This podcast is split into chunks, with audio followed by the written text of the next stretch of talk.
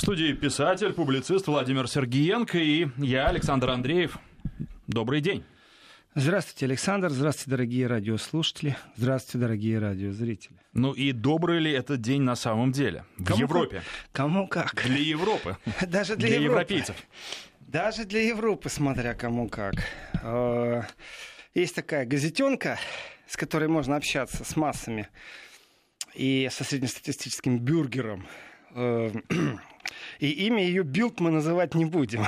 не потому, что она рекламная, а потому что она смесь бульварщины, пропаганды. Но с точки зрения присутствия в умах, э, в зрительном ряду, конечно, это один из мощнейших инструментов пропаганды. Если бы меня спросили, э, через какой СМИ хотел бы я влиять, я бы сказал так, ну, наверное, Bild, Spiegel, хотя Spiegel аналитика, ну, там были у них проколы с, фейками, конечно.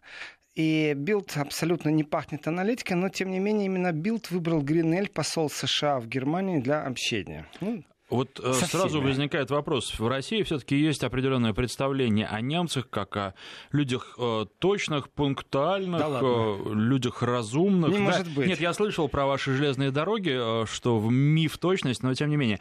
А, неужели читают такое?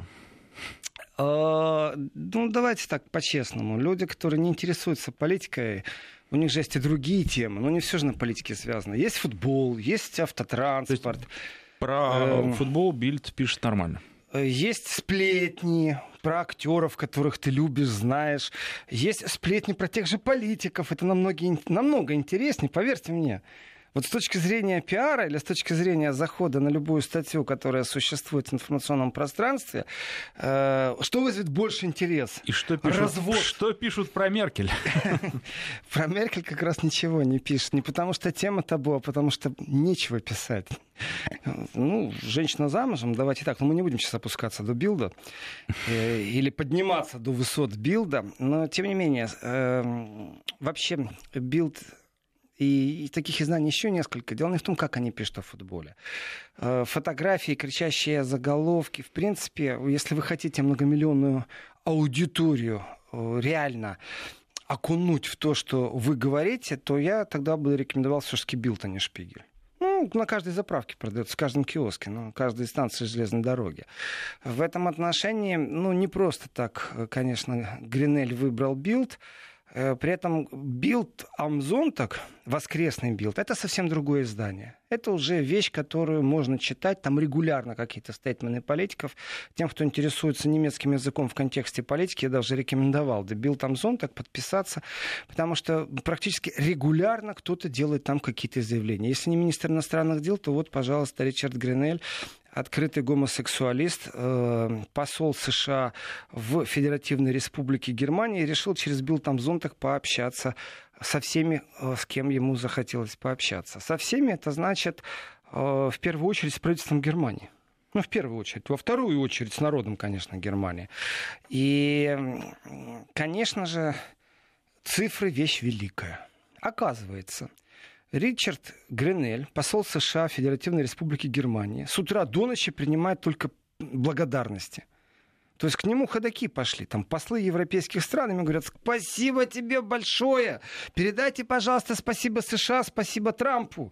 Наконец-то хоть кто-то ввел санкции, ну, практически против Германии. Слава богу, молодцы, спасибо. Он говорит, что с утра до ночи принимает звонки. Это, конечно, моя легкая э, интерпретация того, что он сказал. Э, но говорит, что много благодарственных э, сообщений и назвал цифру. Аж 15 европейских стран поблагодарили поблагодарили. Ну, молодец, что я могу сказать. Он говорит, что 15 европейских стран, Европейская комиссия и Европейский парламент все вместе высказали сомнения в отношении данного проекта. Я не знаю, что такое э, для Гринеля сомнение. Для меня сомнение, это, знаете, такая неуверенность. Э, ну, думаю, для него это сильная поддержка, если 15 европейских стран. Я знаю точно три сразу же, четыре, пять вообще не задумываясь, сразу же скажу, э, все обделенные, все несчастные, все, кому газа не достанется и транзит за газ кому платить не будут. Э, в принципе, это показатель внутри европейского раздора. Абсолютный показатель внутри европейского раздора. Восприятие же не в том, что будет эта ветка газопровода, не будет. Восприятие в другом. Насколько Европа суверенна, насколько Европа это единый целый механизм, как ну, хотя бы каких-то э, договоров, хотя бы каких-то пактов, хотя бы общего восприятия, что не такое целое. И как минимум, конечно же, э, стоит ли еще обращать внимание на США как на воспитателя, как на укротителя, как на того, кто может сказать к ноге, стоять, фас, да, Александр, спрашивайте, не стесняйтесь. Да, вы знаете, вы говорите, а у меня возникает вопрос, а была ли она когда-нибудь единая, это Европа, потому что как только туда приезжаешь, как только начинаешь разговаривать с людьми, понимаешь, что даже на каких-то микрорасстояниях э, соседи друг друга не любят. И это э, часть менталитета. Победить это, наверное, можно только через несколько поколений. Насчет нескольких поколений тоже не уверен, потому что новые поколения, они будут иметь свои проблемы, свои раздоры. Все равно что-то будет всегда кого-то не устраивать. Если рассматривать репрезентативную демократию вот на примере Германии или на примере Евросоюза, то калька повторяется. То есть есть крикливая оппозиция, то есть те, кто ничего не решают, но их слышно. Они ничего не решают, но их слышно. В общем, к этому вся работа оппозиции сводится. И вот эта вот калька репрезентативной демократии, это полное отсутствие прямого интереса и отставление прямого интереса своего заказчика. Ну, то есть, кто заказчик работы парламента? На самом-то деле народ. Ну, а... это э, с теоретической точки ну, теоретически. Кто заказчик работы правительства? Вот здесь уже начинается репрезентативная демократия. А правительство заказывает не народ, правительство заказывает вот эти вот первые, кого выбрали, то есть парламент. Э, кто заказчик э, канцлера на самом-то деле? перед кем канцлер отчитывается. То есть вроде все красиво, все равновешно, ну так э, звучало раньше. Сегодня, когда ты понимаешь, что СМИ тоже имеется, э, как мейнстримовская политика всегда в запасе, и на скамейке запасных сидят не новые политики, а просто подтасовочные, то Европа в этом отношении, она ну, неподвижная я не знаю, смогут ли изменить как-то консервативные силы, правые силы в Европе какой-то баланс и изменить ход вот этой вот закостеневшей, неподвижной, абсолютно бюрократизированной Европы. Не знаю. Это время покажет. Но я знаю точно, вот абсолютно точно знаю, что Гринель в своем интервью, э, когда он говорит, что его европейские дипломаты благодарят администрацию США за штрафные меры, я знаю точно, что он не лукавит. Он правду говорит. Он правду, потому что, э, в принципе, э, Украина должна сказать спасибо, потому что это был определенный и есть определенный рычаг на э, давление. Просто все, закончили, давления больше не будет. Ну, Газпром, Нафтогаз, всех, кто заучаствует, я не знаю, вот, вот действительно, вот все, что есть, все, что связано с транзитом, все переговоры закончены сейчас как переговоры, там, не знаю, подписание контрактов, Европакет 4, Европакет 5, который будет ограничивать снова что-то, тоже можно ждать в ближайшее время. Но вот в этом году больше ничего не будет. И давление со стороны американцев, об этом пишут в немецкой прессе много, что насколько это влияло на переговоры России и Украины ну, давление со стороны Америки. Ведь они предупреждали, что ведут санкции, предупреждали. Но ведь Россия с Украиной договорилась при посредничестве Европы. Ведь договорились. Э, тогда не нужно больше вот это вот пугающая бейсбольная бита санкций из США. И, в принципе, вот здесь начинаются сильные разногласия. Я верю действительно, что Гринель получил благодарственный звонок. Три страны такие карликовые Евросоюза. Я имею в виду страны Балтии. Польша, почему нет? Польша в этом отношении конкурент Германии. Польша в других отношениях с Германией не очень ладит. И тоже, по-честному, если сказать, оппозиция в Германии очень часто ставит претензии Меркель, что она очень высокомерно общается с соседями.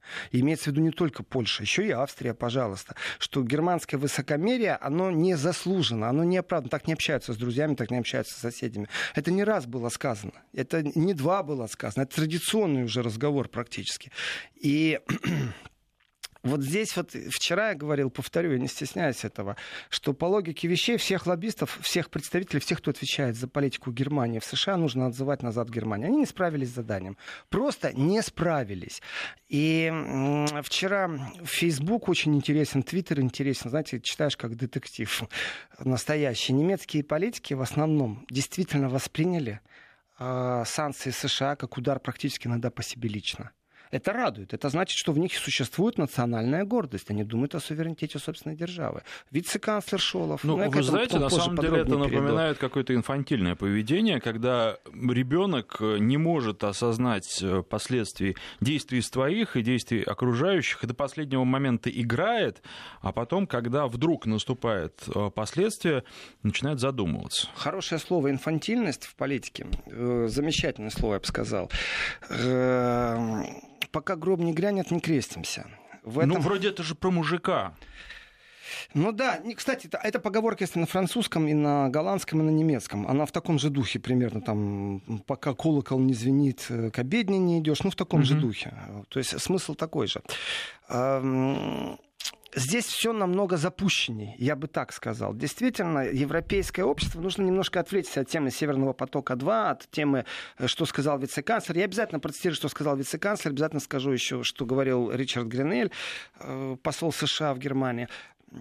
Но если отвлечься, то традиционно Европа, она раздираема она всегда на шпагате. Вот вы говорите, а была ли когда-то Европа суверенна? Целая Европа? Нет, это вообще новое формирование Евросоюза. Нет, не суверенна, а едина. Едина, это никогда, разные вещи. Никогда не было Европы единой. Потому что, мне кажется, и Германия-то, она, в общем, не едина. Там, если посмотреть, э, ну, конечно, разные земли, они очень отличаются. Юг, и... Дерзкий независимый север со своими портами, нищий восток, абсолютно нищий восток. Конечно, она разная, Германия.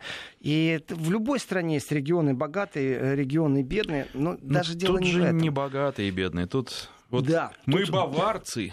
Э, тут драк и нет, друг. Вот э, давайте все-таки к философии. Есть поднятие трансатланты. Вот Британия уходит из Евросоюза, окончательно же уходит. Все, бесповоротно. И все, что было за последнее время, с момента, как британцы заявили о своем уходе, и до момента, как они уйдут в Европе, это очень специфическая тема. Никто их не поздравил с независимым, никто им удачи не пожелал. Наоборот, их максимально хотели наказать за то, что не вырвались. Я бы здесь провел параллель. Трамп сегодня сказал, что США никогда не будут социалистическими. Мне очень понравилось. Но один из самых больших страхов капиталистов это социализм. Э, социализм не в том смысле, что большевики пришли и все национализировали. О, нет. Э, против этого легко бороться против э, налогообложения специфического, против офшоров, против справедливости перераспределения прибыли, э, против обязательства перед э, тем, кого ты нанял на работу, перед профсоюзами. Никогда не говори никогда. Насчет США? Конечно. Так им и надо будет, скажи я. Но а забавно будет, да, так полюса. Вот была только совсем недавно новость, что между магнитный полюс ползет в Сибирь, а может быть э, вот эти вот тоже политические полюса поменяются, если э, ну, Соединенные Штаты красными станут. Я понимаю, я слушаю иногда юмор-радио на разных языках э, по поводу оси, которая ползет в Сибирь, ведь не только ось там магнитная, она же еще и такая тоже ползет куда-то непонятно. И на самом деле северный Нет, полюс Ученые говорят, такую не трогайте. Так вот, с точки зрения смещения сей, э, да, конечно, можно предположить, в истории э, будущего будет записано, что капиталистический Китай противостоит социалистическим Соединенным Штатам Америки. Но это все-таки из области фантастики. Ну, можно идею развить.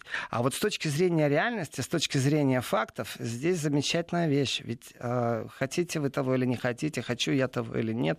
Дело в том, что социалистические Штаты Европы — это та модель, за которую Европа цеплялась руками на ногами. Просто это очень специфическая модель. И я не могу сказать, что она плохая или отрицательная. Посмотрите на скандинавские страны. Ну, ну, действительно, система налогообложения, соцобеспечения, там у них много других проблем есть. Они зашкаливающий маразм имеют по поводу воспитания детей. Нет, ну в Швейцарии там... такая же примерная история. Там, ну, в некотором смысле социализм, они же там обсуждают, и безусловный доход, да, когда человек может не работать, но при этом вполне будет иметь деньги на то, чтобы жить. Э, банкировский социализм или банковский социализм. Ну, это, конечно, швейцарская модель. Ничего не делай, но для, за тебя уже сделали все остальные. Это не во всех странах есть такое количество банков, которые бы гарантировали такое количество прибыли для всех. Но вы правы. Это и есть европейская модель, которая чужда Америке. И э, вот здесь начинается разногласие философского плана. Не идеологического, философского. Дело в том, что система налогообложения в Европе или там социализм, который маячит себе время как пугало какое-то, в том числе и для Америки. Э, это модель, которая навязывалась не только Германии. Это действительно модель Евросоюза. Э, сюда еще нужно добавить зеленый либерализм или либеральный зеленизм. И становится понятной политическая модель, которая была еще вчера в Европе. Сегодня ее не существует. Э, сегодня все-таки консервативные правые силы изменили баланс. Но давайте так, с точки зрения Америки, если рядом с тобой, вот давайте не по философии, а по гуманизму и простому человеческому фактору. Вот рядом с тобой человек э, от жажды умирает просто. А у тебя кран с водой. Ты ему продавать будешь, а у него денег нет. Ты ему просто так будешь выдавать, или ты с ним поделишься? остатки советизмов, социализмов, которые были в противостоянии двух сверхдержав, СССР и США, конечно, говорили о том, что есть понятие солидарности, гуманизма. Оно выше прибыли. И это самый страшный кошмарный сон, который может увидеть любой капиталюга. Эм, у нас воспитание было другое. Но оказывается, это не Советский Союз придумал. Оказывается, в Европе гуманизм — это как высшее достижение цивилизации. И, конечно же, если рядом кто-то умирает от жажды, э, вы поделитесь водой. Может, вы ее дадите в том ограниченном количестве, а, а ну, попить дадите, умыться нет. Но, тем не менее, вы не будете смотреть, как умирать будет. Так вот, Европа сегодня пересматривает э, свои позиции и снова задумывается о том, а нужно ли кормить Африку, а нужно ли создавать э, промышленные мощности в Африке. И приходит к выводу, да, нужно, потому что иначе они бегут все в Европу. А мы не хотим, чтобы у нас была такая миграция. Соответственно, это новая аргументация, почему нужно рядом стоящему помогать развивать его индустриально, развивать его промышленно. То есть все равно социализмом пахнет. Все равно это страшный сон, страшный кошмар для Соединенных Штатов Америки, для таких капиталюк в политике, как э, Трамп. А может, он не страшный, по крайней мере, для мужиков. Писатель-публицист Владимир Сергеенко. Сейчас новости, после них продолжим. 11.35 в Москве. Писатель-публицист Владимир Сергеенко и Александр Андреев. И вы знаете, вот не выходит у меня из головы ваши мужики. Ведь э, все-таки речь-то в данном случае пока не о мужиках, а о немецких политиках. А вот до мужиков, до бюргеров, когда дойдет? Только когда у них цены на газ начнут расти, как на Украине, в случае американского сценария, когда они будут получать сжиженный газ. Э, да. Я ответил. Коротко. Да, конечно, да. Вот когда по карману ударят, по кошельку, по кредитной карте, вот когда он поймет, что за те же самые деньги у него полбака, а не бак, когда он поймет, что в два раза больше за зимнее отопление заплатил, ему еще нужно будет объяснить, между прочим, он же не сразу поймет, простой среднестатистический бюргер, что произошло. Ему какой-то из политиков должен объяснить, что произошло. Вот тогда все лишь навсего он задумается, за какую партию он пойдет голосовать. А, вот а, насчет этого тоже вопрос, с учетом того, что Европа разная, а, и газ получает не только Германия наш, и цены будут расти уже независимо от того, даже чей газ. А французский-то, наверное, мужик пойдет просто сразу Этим они отличаются Рев... по менталитету французов. Александр, вы знаете, здесь хочется Канта вспомнить, э, немецкого философа. Он же говорил, что человек редко думает при свете. В эфире прям потрясающе часто вспоминают Канта. У нас уже было просто. Да? Человек при свете редко думает о темноте, в счастье, о беде, в довольстве, о страданиях. Только наоборот. Все только наоборот. Когда вот темнота, тогда думаешь о свете. В беде думаешь Нет, о счастье. Чему... В нищете, о достатке. Я-то к чему веду. Если до э, немецких политиков сейчас дошло уже, они же уже дальше будут ситуацию просчитывать и подумают о мужиках. И, наверное, постараются этот вариант предотвратить, потому что для них он не очень хороший. Никто не ожидал в немецкой политике, не только в немецкой, европейской. Конечно, есть, когда я говорю никто, я имею в виду вот такие элиты-элиты, сливки-сливки. Э, были предсказатели и иного плана, что Украина станет э, Рубиконом в отношениях Европы-США. Такие размышления были время от времени, но не на уровне «давайте об этом серьезно задумаемся». Э, я почему Канта сейчас вспомнил с точки зрения, что когда светло, никто о свете не думает, а вот в темноте думают, в бедности о достатке, а когда ты сыт, ничего не делаешь. Вот моя критика Меркель, она всегда исходила из того, что Меркель замечательный менеджер, когда все в порядке, все сыты, светло, сухо. Э, но она абсолютно не кризис-менеджер, она не готова. Э, бездарность немецких дипломатов в США, она ярко видна. И сейчас то, что происходит, очень сильные различия, прям противоречия внутри Германии безумно сильны. Слово «Украина» не произносится, вообще не произносится. Э, слово «Германия» и США трактуются очень сейчас по-разному. Значит, некоторые политики призывают просто к откровенным санкциям. То есть я вот сопредседателя партии левых Дитмара Барча, это тот, который вместе с Сарой Гарри Вагенкнехт председательствует, не ожидал такой резкости. Он в Фейсбуке написал, что прям к санкциям призывает, к ответным санкциям. Вы помните, я вчера в эфире сказал, что если будут санкции со стороны Германии, я на адрес канцлера Амта цветы пошлю. Пусть почта разбирается, э, как они это доставят. Э, судя по всему, сэкономлю деньги на букете, потому что уже заявлений много, и э, понятно, что такое, такого уровня заявления говорят очень просто. Германия нашла хитрую позицию, почему она пропустит очередную политическую пощечину. Э, потому что, оказывается, санкции это не против Германии. Санкции это против частных фирм. Все, точка. Они отмазались. Они придумали, как сделать так, чтобы э, им претензий не ставили. У них, ли, нет повода. Э, против э, Америки вводить санкции. А кто же говорит против Америки? Введите, например, санкции против Фейсбука. А... Амазона, Гугла. Скажите, а об этом вот газета, Боинга. которую вы не любите упоминать, уже пишет? Э, нет, с утра не было. Вообще, Билл Тамзон так дал хорошее интервью Гринеля. Гринель, знаете, действительно специфический человек. То есть э, он изначально не любим в Германии как посол он изначально себя вел как барин-хозяин, а тема штабу, например, э, там как-то полслова сказать об его открытом гомосексуализме, это же не имеет никакого отношения говорить о том, э, какой он профессиональный э, в дипломатии человек, о его навыках профессиональных. Но это же только для мейнстрима. А поверьте мне, в пивняках никто не щадит слова, никто не выбирает. И не забываем, что среднестатистический бюргер, если вы хотите узнать правду, то не газеты читайте а идите в пиво пить. Идите поближе к народу. У немцев традиция. Притом пиво не обязательно идти в шатры, в большие, э, очень развитые вот эти на углах стоящие кнайпы. Э, знаете, это каждый квартал имеет свою, куда можно прийти и выпить пиво и шнапса. И там посплетничать и услышать, что медленно-медленно думает немецкий народ. Не тот, который на баррикады пойдет. На баррикады, как правило, вон первые левые или первые правые идут. А вот то, как бухтит, то, чем недоволен, вот этот вот внутренний скептицизм, ты услышишь именно там.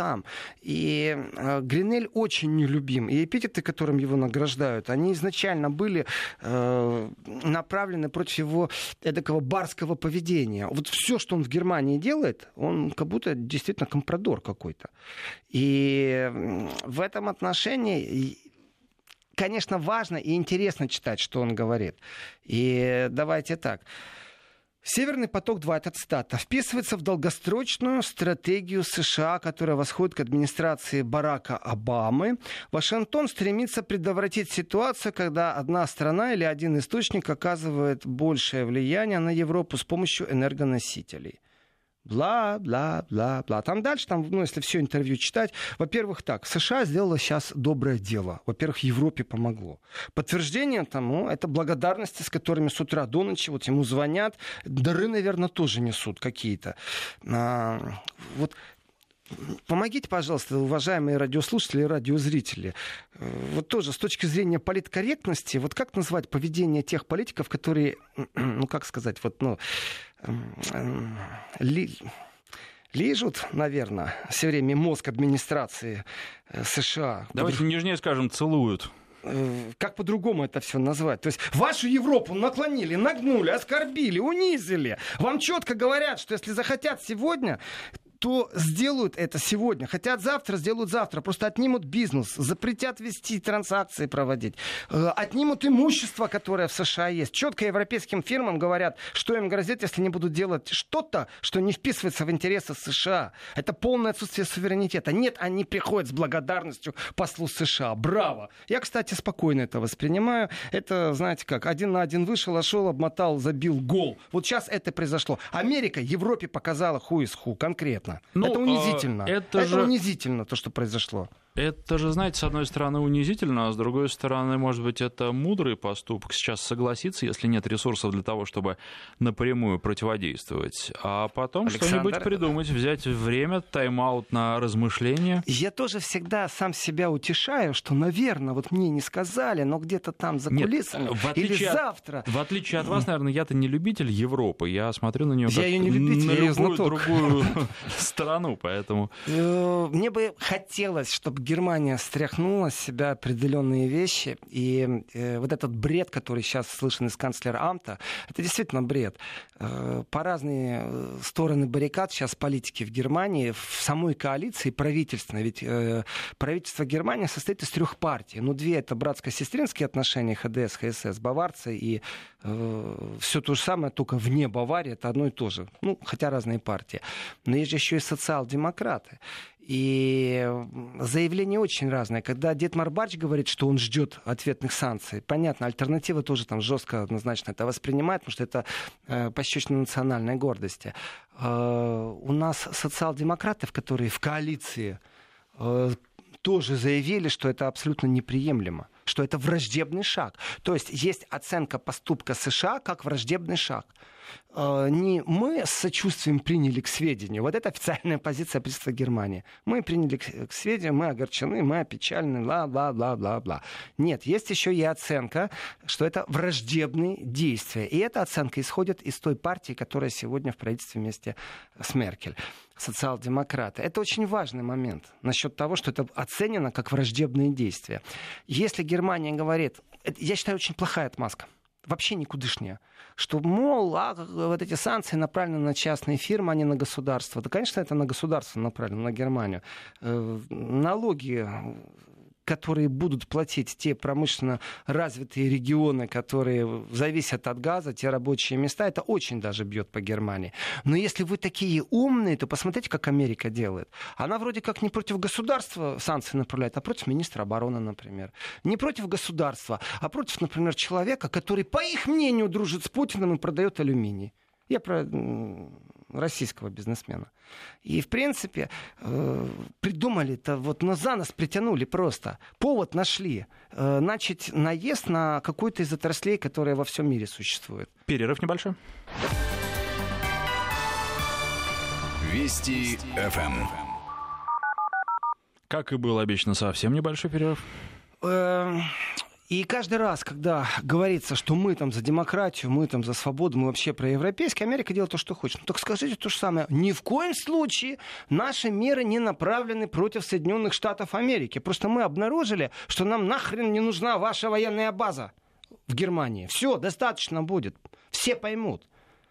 Э, сейчас такое ощущение, что высшие эшелоны власти в Германии, во-первых, они расколоты, я не могу сказать, что единодушие, они расколоты абсолютно сейчас, именно в этом вопросе. И вчера один из радиослушателей, который написал по номеру, можно было определить, что это Германия, что сейчас как можно сильнее нужно информационно поднимать волну, эта волна безумно сильна. Я, кроме того, что писали политики в Facebook и Twitter, читал комменты, комментарии, которые идут в соцсетях. А, всех... А их не причесывают?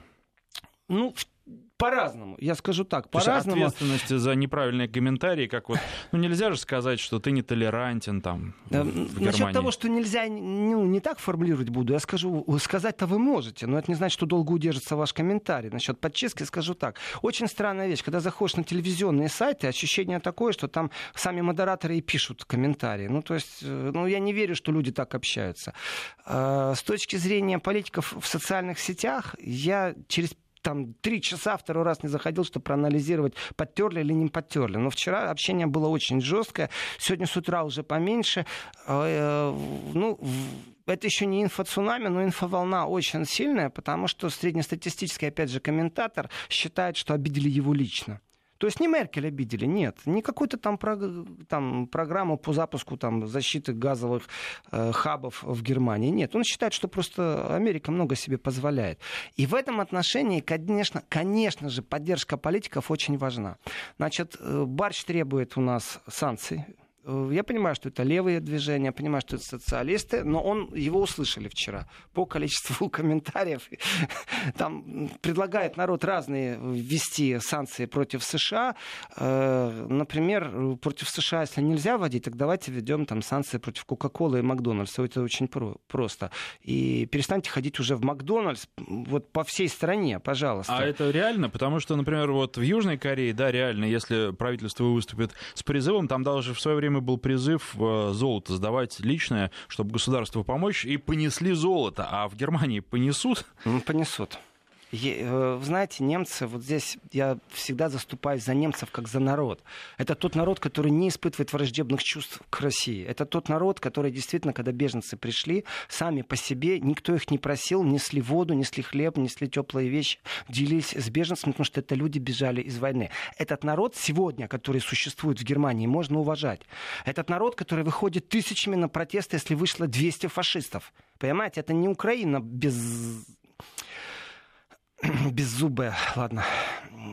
Это гражданское общество, которое присутствует. Мне не всегда нравятся левые, которые гиперагрессивные, которые берут коктейли Молотова и кидают э, в бюро штаб-квартиру партии правых. Но это гражданское общество, абсолютно адекватное. И действительно приятно смотреть, когда тысячи людей выходят на протесты против 200 фашистов. Но а есть варианты, например, что за теми же экстремистски настроенными левыми пойдут массы? Нету, нету. Они, к сожалению, это касается противостояния левых и правых в обществе, это по принципу разделяя и властвуй, потому что, не дай бог, они объединятся в социальной повестке. Сразу национальное и социальное очень пахнет национал-социализмом. Я же не буду стесняться, я все-таки на российском радио называть все своими именами. И в этом отношении, опять же, можно возвращаться смело к философии, то, что я задел в начале программы. Э, страшный кошмар для Трампа, например, что Соединенные Штаты Америки станут социалистическими.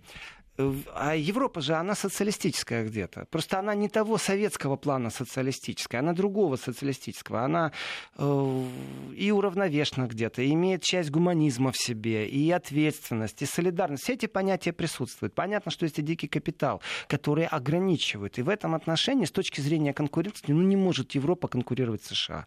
Ну не может. Вот если у вас есть идея, у вас есть деньги, вы хотите это воплотить в жизнь, в Европе это будет дольше, чем в США. Там быстрее все пройдет. Да? Интересная очень мысль по поводу социализма. Получается, что эта модель изжила себя уже глобально. Это, в общем, и Советский Союз доказал, да? Но тут э, до сих пор продолжаются споры, а если бы все было по-другому, да? А, и Европа тоже к этому пришла. И, простите, Александр, сейчас мое личное мнение, кто не согласен, тот не согласен. Не считаю, что модель себя изжила. Я считаю, что Советский Союз э, распался из-за предательства, а не потому, что модель себя сжила. Вы сравните 70-е годы Советского Союза, давайте так, после войны эйфория прошла, победная эйфория, и началось совсем другое существование, экономическое, политическое, социальное. То есть многие вещи нужно рассматривать в другом контексте э, зачем сравнивать э, Голливуд и то, что Голливуд несет, э, с Советским Союзом 70-х годов. Сравните Испанию, что там было в 70-х годах. Капитализм, демократия, да там Франко не так давно ушел только на пенсию, умер в смысле. И в этом отношении, если сравнить определенные вещи, забрать пропаганду, перекос там в 10-15 лет в любой стране в экономике, не такая уже страшная вещь. Что касается свободы личности, что касается там репрессий, вы знаете, в Германии огромное количество разговоров связано на эту тему. И я могу так сказать, вот это вот пресловутое, э, ставящееся на первое место действия любых оппозиционеров, профессиональных диссидентов, я бы сказал, в любом государстве, оно сегодня высмеется в Германии очень сильно. Знаете, одного очень-очень очень кадрового офицера штази, штадзи Херхайт, то есть службы безопасности. Это ГДРовская служба, которую вот до сегодняшнего дня там в Германии, знаете, такое о-о-о, там э, издевалась, питала, подслушала, всех подглядывала. Значит, кадровые офицеры говорят, что они мечтали бы э, вот такой всеобщий контроль иметь, как сегодня имеют благодаря Фейсбуку, Инстаграму, Твиттеру. Они мечтали бы, потому что сегодня тотальная диктатура уже идет не в том смысле, что вы думаете, а в том смысле, что вы даже ничего подумать не можете, потому что у вас уже навязан формат мышления. Даже на таком уровне идет контроль. Эти рассуждения постоянно присутствуют, и экономические провалы, социальные провалы. Э, история не знает понятия «бы», поэтому судить о том, насколько Советский Союз бы развился в другом контексте, с точки зрения свобод разных, посмотрите экономический рост Китая. Э, там не пахнет каким-то ну, особым капиталистическим свободным подходом США. Я тоже Абсолютно другая форма. Китай вспомнил, но там все же другая система как раз. Она же не социалистическая по сути своей. Именно экономическая система. Но это не пахнет многопартийностью системы, это не пахнет плюрализмом мнений. Вот все шаблоны, которые Горбачев кричал, вот еще раз, для меня распад Советского Союза не имеет отношения к экономике, ну никак. То, что по швам может трещать, вы посмотрите ВВП Украины на момент распада Советского Союза. Нет, ну это И многие другие не соответствие какой-то внутренней ментальности тому, что делается. А в Китае как раз соответствие. Они веками были такие, и э, экономическую модель они поставили на вот эти ментальные рельсы, которые у них есть. И если что-то им меняют, подкручивают, то очень медленно. Это делают постепенно и аккуратно. Просто капитализм с точки зрения бизнеса, с точки зрения развития экономики не имеет никакого отношения к демократии. Ну, не имеет. Это настолько разные вещи. Это как сравнивать квадратное и зеленое. Или пахнущее фиалками и квадратное. В этом отношении дискуссия это не закончена. И, конечно, противовеса такого сильного нет э, с точки зрения социалистической идеи. Но я вернусь к этой мысли о том, что Европа по своей сути, она не в смысле социалистическая, она гуманно цивилизована.